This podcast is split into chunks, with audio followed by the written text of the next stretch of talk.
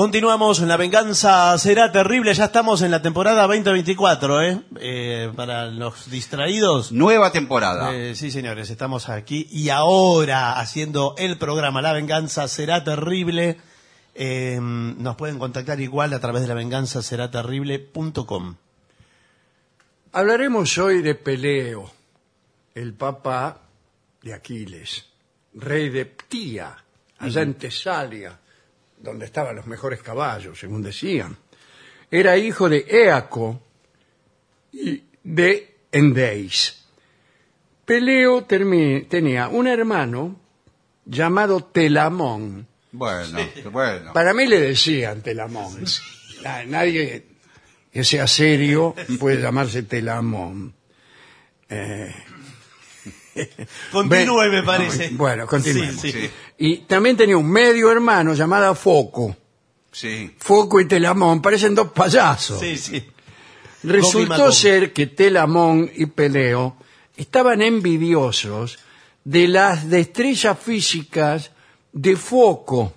Parece que Foco Y sí. era malabarista, saltaba, Sí. se arrojaba en la cama elástica, en fin. Eh, y de puro envidioso resolvieron matarlo. Eh, ¿Qué hacen los hermanos de un mito griego cuando Sí. otro hermano eh, tiene destrezas? Lo matan por envidia. Pero antes echaron suertes para decidir cuál de los dos cometería el crimen. Por designio de la suerte, Telamón Sí. debía hacerlo. ¿Y cómo lo mató? Lanzándole un disco a su cabeza. No dice qué disco. No, muy, un muy disco. probablemente la deplorable rumba El Manicero. No, señor. señor. un disco de otra. De, de- de- ¿De qué son de piedra los discos? ah, disco para del discóbolo, Claro, como un deporte. Muy bien. Según otros relatos, en realidad fue Peleo el que mató a Foco, y según otros fue un accidente, y según otros todo esto que Es estamos cualquier contando cosa. es una invención para entretener a los giles. Por favor. La cuestión es que Eaco, el padre, ¿no? Descubrió el fratricidio y mandó a destierro a los dos hijos. Los mandó lejos. Sí. Peleo entonces se dirigió a la corte de Euritión en Ptía, Tesalia. Y este lo purificó del fratricidio y le otorgó Sí. de yapa, para hacer una propaganda más eficaz y extensiva, a su hija Antígona. Mucha, no la Antígona que usted Ah, conoce, iba a decir, la conozco, ¿no? Sí, no. eh, en matrimonio. Y no solo eso, ¿Qué? también le cedió la tercera parte de su reino, por eso al comenzar dijimos Peleo rey de Ptía. Bueno, Antígona y Peleo tuvieron una hija, Polidora. Pero Peleo seguía cargando en sus espaldas la muerte de Foco. ¿Cómo? ¿No habíamos quedado en Claro. que era Bueno, Telamón el pero había Bueno, varias no. versiones. Parece que hay varias versiones y hemos elegido aquella conforme a la cual Peleo era el asesino de su medio hermano. Pero estaba perseguido por la ira de Psámate, que era la madre de Foco. ¿Cómo era la madre de Foco? Sí, era medio hermano Ah. de Peleo. Peleo era hijo, como hemos dicho, de Endeis y eh, Foco era hijo de Psámate. Y Psámate le mandó a Peleo un lobo que devoró sus rebaños, pero a petición de Tetis, de quien ya vamos a hablar, Sí. cambió la fiera por una estatua de piedra. Y entonces ya No tiene gracia. No, no se le hizo tan difícil porque una estatua de piedra no te come los rebaños. La cosa no terminó, sin embargo, porque Peleo también asesinó a su suegro. Participó junto a Euritión de la cacería de Calidón. Sí. eh, este, y en medio de la cacería agarró y lo mató al suegro está en un mal día. tuvo que desterrarse de nuevo, pero esta vez se refugió en Yolco, en la corte de Acasto, el hijo de Pelias, aquel famoso rey. Y Pelias lo purificó otra vez. Y en Yolco le ocurrió una aventura que por poco le cuesta la vida.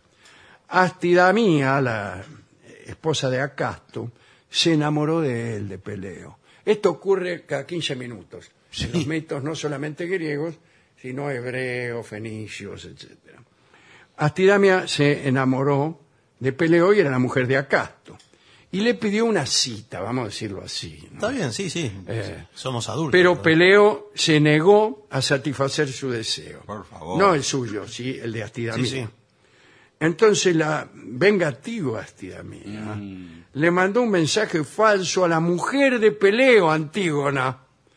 Y el mensaje decía, Sí, sí. querida Antígona, Mm. te informo que he decidido casarme con Estérope, hija de Acasto. El mensaje firmado Peleo. Ah, ¿Entendés? Le falsificó la letra Claro, y la claro, firma. claro. Desesperada, Antígona se ahorcó. No, ¿por qué ¿Qué, no? qué- hace una mujer cuando recibe una carta de su marido, aunque con distinta letra, claro. ¿Y que qué? dice me voy a casar con Estérope, la hija de Acasto? Bueno, como le pareció poco, eh, Astidamia también acusó a Peleo frente a Acasto. ¿Qué le dijo? Me quiso atropellar. Sí. Qué mala, ¿eh? Y Acasto no se atrevió a matar a su huésped, al que había purificado de un homicidio anterior, imagínense. Y por consiguiente estaba unido a él por lazos religiosos. Así se pensaba en la antigua Grecia, ¿no? Había un lazo religioso con el huésped, por eso no se lo podía matar. Ah, mire, no sabía. Entonces se lo llevó a cazar al monte Pelión. Peleo parece que se limitaba a cortar las lenguas de los animales muertos, mientras los demás cazadores recogían el botín. Algunos se burlaban de Peleo porque decían, este no caza nada, qué sé yo. Y ahí nomás Peleo les mostró las lenguas que estaba cortando y después les probó su habilidad y valentía. Pero al llegar de la, este, la noche, Peleo se quedó dormido por cansancio, Sí, imagínense, claro. en el bosque. Acasto lo abandonó y le escondió la espada, la espada de Peleo, Sí. que la tenía entre las piernas.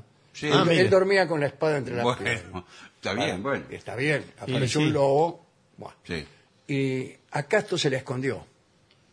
Mm. Se le escondió ¿En dónde? en, debajo de un montón de estiércol. Oh. Bueno, al despertarse y buscar el arma, Peleo estaba rodeado de centauros. Mm. Había muchos centauros. Y Por ahí ya se sabe que son eh, unos seres, unos hombres un poquitito caballos. Sí, Claro. mi- Mitad mitad, mitad. hombre, mitad caballo. ¿Y qué? ¿Y son malos? ¿Es un mal augurio? En general son los centauros, salvo uno o dos, son muy malos. Eh, bueno, y lo hubieran matado, de no ser por el centauro bueno, que era Quirón, centauro bueno y sabio. Sacó de su espada, eh, sacó del escondite, Sí, del llamarlo estiércol así, ahí, de- en medio del estiércol. sí. Disculpe si alguno Sí, de los oyentes bueno. está No, bueno, por comiendo. favor, señor. Bueno, Es una radio eh, familiar. la sacó del escondite y se la entregó. No dice si la limpió antes. No, bueno. Más tarde Peleo tuvo su venganza. Ayudado por Jasón y los Dioscuros, se apoderó de la ciudad de Yolco, mató a Acasto y despedazó Uy. a Astidamea. Ah, pero esto, escúcheme. Sí, bueno, es, pero- es un poco Está bien, sí, pero fuerte. un poco de razón tiene, discúlpeme. No hay razones Bueno. aquí. Yo- yo Con todo lo que le hicieron. Despedazar no despedazo a nadie. Bueno, pero eh, Bueno. era una arpía esa mujer. Eh, bueno, y no solo la despedazó, sino que después eh, dispersó su cuerpo por toda la ciudad. Y un pedazo en cada esquina ponía. Bueno, luego de estos episodios, Peleo se casó de nuevo. Y se casó con Tetis, la hija de Nereo. Nereo es una divinidad del mar, viven en el mar, ¿no? Y Tetis también vivía en el fondo del mar. Pero el asunto venía complicado. Zeus y Poseidón se habían disputado el amor de Tetis, este, pero Prometeo eh, le dijo que el hijo de Tetis sería por voluntad del destino, el destino es más poderoso, los hados son más poderosos que los dioses, por voluntad del destino sería más poderoso que su padre. Ah, ah, ah.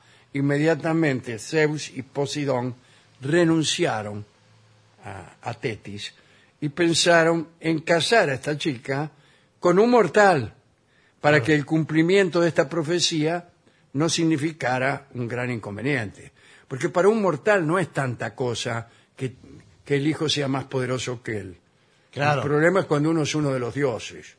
Si tenés un hijo más poderoso que vos y vos sos uno de los dioses, ahí eso es un conflicto político.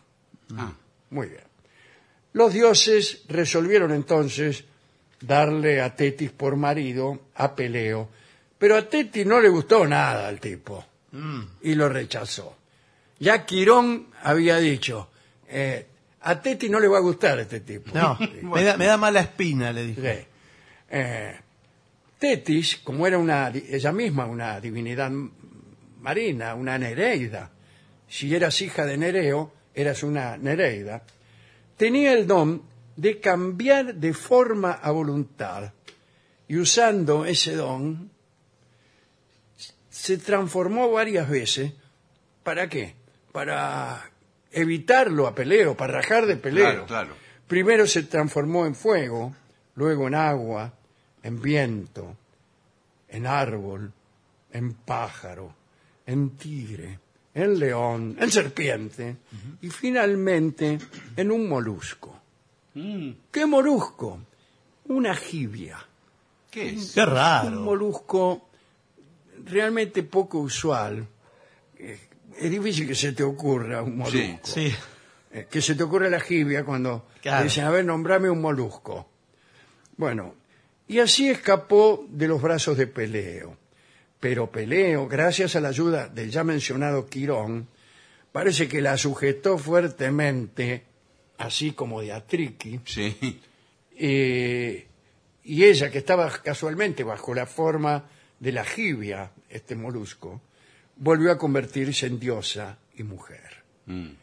La boda se celebró en el monte Pelión y asistieron los dioses, estaban las musas, las musas cantaron el epitalamio, todos ofrecieron un regalo a los recién casados, regalos notables que resaltaban entre, entre los muchos que había. Los habían puesto arriba de la cama, ¿dónde van a poner? Sí, claro, No sé sí, sí. había, había Para que se vean.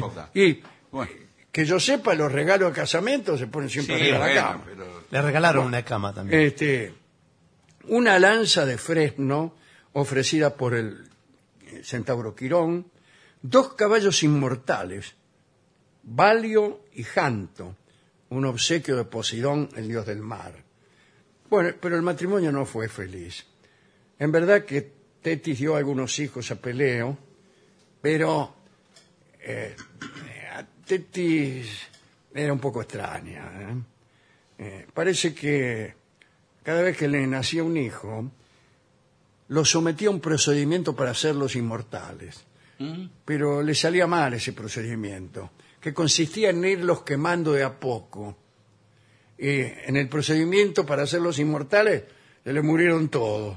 Oh, pero- Se le murieron seis, se le Por murieron. Su favor. eficacia era cero. Peleo consiguió arrebatarle al séptimo, cuando ella ya había logrado, esta vez casi le había salido, Le agarró la mano. le había agarrado la mano y ya lo estaba haciendo inmortal. Todo su cuerpo era inmortal, ¿eh? Eh, menos una parte, que era el talón. Ah, ya sé de quién El habla. talón. Y ese hijo no era otro que Aquiles. Sí, señor. Claro, que a ustedes le habrán contado otro cuento.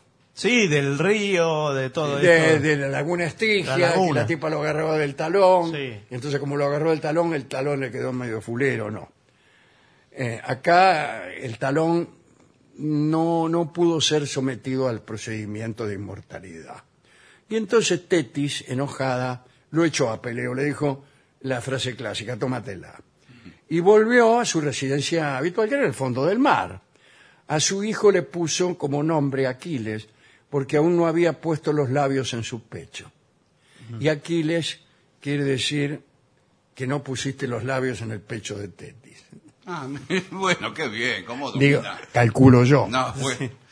Peleo eh, entonces convocó al centauro Quirón, que era experto en el arte de la medicina, para que sustituyera el hueso del talón de, Aquiles Para ello, Quirón no tuvo mejor idea que desenterrar a un gigante. Bueno, ¿qué otra cosa vas a hacer, no es cierto? Y el gigante era Dámiso, quien durante su vida había sido un atleta extraordinario, y le puso a Aquiles el hueso del gigante. Eso explica las aptitudes de corredor que distinguieron a Aquiles, pero también explica su muerte, ¿eh? ya que murió por un flechazo en el talón que lo hacía ligero. Aquiles el de los pies ligeros, Mm. eh, pero no inmortal. Hay otra versión, que es la que conocemos todos, ¿eh? que es la de la, la de la laguna Estige o Estigia. Ahora bien, eh, a Aquiles lo dejaron al cuidado de la mamá de un centauro, Fílira, que no necesariamente era centaura, porque, si me permiten, yo creo que no había centauros. Claro, estaba pensando, fueron todos varones, digamos. Ahí así. Eh, este, y ya mayor, Aquiles, empezó a ejercitarse en la caza, en la doma de caballos y también en la medicina. Además, aprendió a cantar y a tocar la lira. Y Quirón le enseñaba las virtudes antiguas, el desprecio de los bienes de este mundo, el horror a la mentira, la moderación, la resistencia a las malas pasiones y al dolor. Esas son las antiguas virtudes. Quiere decir que ya los griegos pensaban que había una cierta decadencia de las costumbres. Lo alimentaban exclusivamente con entrañas de leones y jabalíes para obtener la fuerza de estos animales. Así- a eso le llamaban pensar. Bueno, También le daban miel, que ¿para qué? Para que fuera tuviera un carácter dulce. Eh, bueno. y así No cada sé. cosa. Y así cada Todo, cosa. sí. Si le hubieran dado morcilla, tendría un carácter negro. Y albondiguines Y así. Eh, sería pretencioso. le daban médula de oso. Yo no me la como ni con un revólver en la nuca. Y fue Quirón quien le dio el nombre de Aquiles. ¿Cómo? Acabamos de decir que fue Tetis. No, acá nos llega un desmentido. Sí. Porque antes lo llamaban Ligirón, Aquiles. Pero Quirón le puso Aquiles. Es mucho mejor Aquiles. Sí. Sí. Yo si ¿Qué me le dieran a parece? elegir entre llamarme Aquiles y Ligirón, no sé, no sé qué. No, Aquiles, Aquiles, Aquiles. Aquiles, sí, sí. señor. Bueno, Aquiles también decidió participar en Troya por invitación de Néstor. Néstor era el, el más viejo de todos los eh, guerreros de Troya, y Lu- Ulises también, o sea, Odiseo, y Patroclo. Patroclo era el amiguete de, Aquiles, y marchó al frente de una flota de 50 naves. Mientras Aquiles se hallaba en Troya, estamos hablando de Peleo, Peleo ya viejo fue atacado por los hijos de Acasto, recuérdese este, lo, que le había hecho este Peleo a Acasto. Vinieron los hijos y cuando la guerra de Troya estaba terminando, Peleo, perseguido por los muchachos, huyó a la isla de Cos y ahí encontró a su nieto, al hijo de Aquiles, Neoptólemo, y al poco tiempo murió Peleo. Según otra versión, Neoptólemo liberó a Peleo, que estaba prisionero de los hijos de Acasto, y le devolvió su reino. Según dice nuestro amigo Robert Graves, frente a cuya casa Sí, señor. hemos Estuvimos. pasado, Sí, señor. ¿eh? Eh, bueno, eh, la muerte de Foco por el disco parece ser una mala interpretación de un ícono que representaba el final del reinado del rey Foca, siendo el disco volante un disco solar, pues el mito revela claramente que el arma del sacrificio no era un disco, sino un hacha. Por otra parte, la quema de los hijos de Tetis era una práctica común, el sacrificio de niños sustitutos del rey sagrado. Todo eso alguna vez ha sido hablado aquí y alguna vez lo contaremos de nuevo, que era la idea que Graves tenía del matriarcado anterior a la llegada de los pelágicos en, en- en Grecia. Bien, el mito equivalente al del peleo en la India eh, es el ahogamiento al que la diosa del Ganges somete a sus siete hijos, que son hijos del dios Krishna. Así que fíjese que en el Mahabharata Hay repiten un paralelismo. o al revés, lo más probable es que Homero repitiera este, el mito del Mahabharata. ¿no? Y Krishna salva al último hijo, que es Brishma, para luego ser abandonado por su esposa, tal como Tetis abandonó a Peleo. Por último, Robert Graves dice que la muerte de Peleo en la isla de Kos sugiere que su nombre era un título real allí, igual que en Ptía, en Yolco y en Salamina. Cosas de Graves, que es experto en comparar los mitos Mm. y en, y en revelar la importancia de pequeños detalles que en realidad son símbolos de conexiones con otras mitologías eh, o de otros sucesos. Así terminó el pobre Peleo. Lo nombran a Peleo algunos traductores de la Ilíada cuando empiezan, cuando se dirigen a la musa y dicen, por ejemplo, de Aquiles de Peleo, Sí. canta diosa la venganza fatal que a los aqueos origen fue de numerosos daños y a la oscura región las fuertes salmas envió de muchos héroes y la presa sus cadáveres hizo de los perros. Y ahí está nombrado. Pero otros no, otros traducen distinto. De todas las versiones, claro, uno no lee la Ilíada en Y griego no. como, como Graves. Claro. Las lee en castellano. En castellano, cada traductor la puede. la- Agrega sus cositas. pone distinta, sí. Bueno, Interesante la vida de Peleo. ¿eh? interesante. Muchos crímenes aquí, muchos crímenes. Sí. ¿Con qué canción podemos ilustrar esta sangrienta historia de Peleo?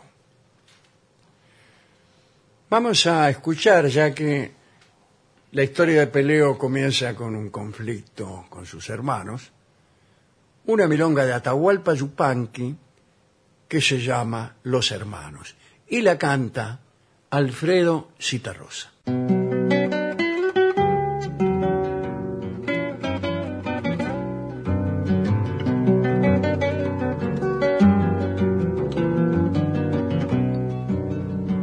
Tengo tantos hermanos que no los puedo contar. En el valle, la montaña, en la pampa y en el mar. Cada cual con sus trabajos, con sus sueños, cada cual con la esperanza delante, con los recuerdos detrás. Yo tengo tantos hermanos que no los puedo contar.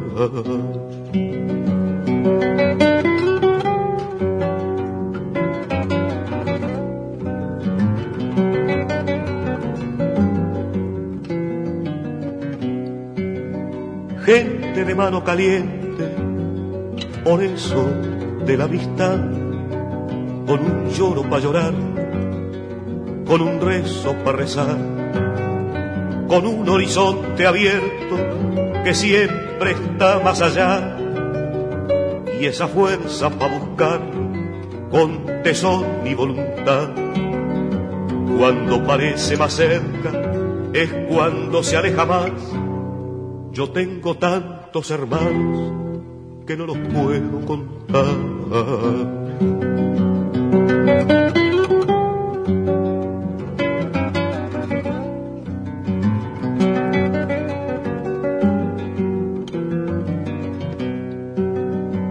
Así seguimos andando, curtidos de soledad.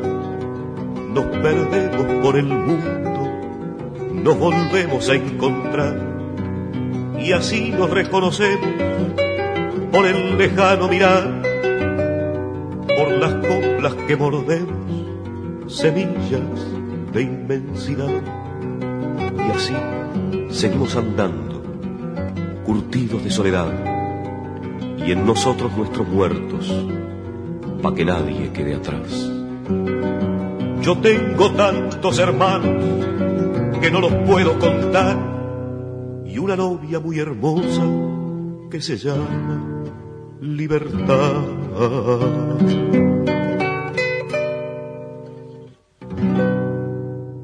Era Alfredo Citarrosa, en La venganza será terrible, los hermanos.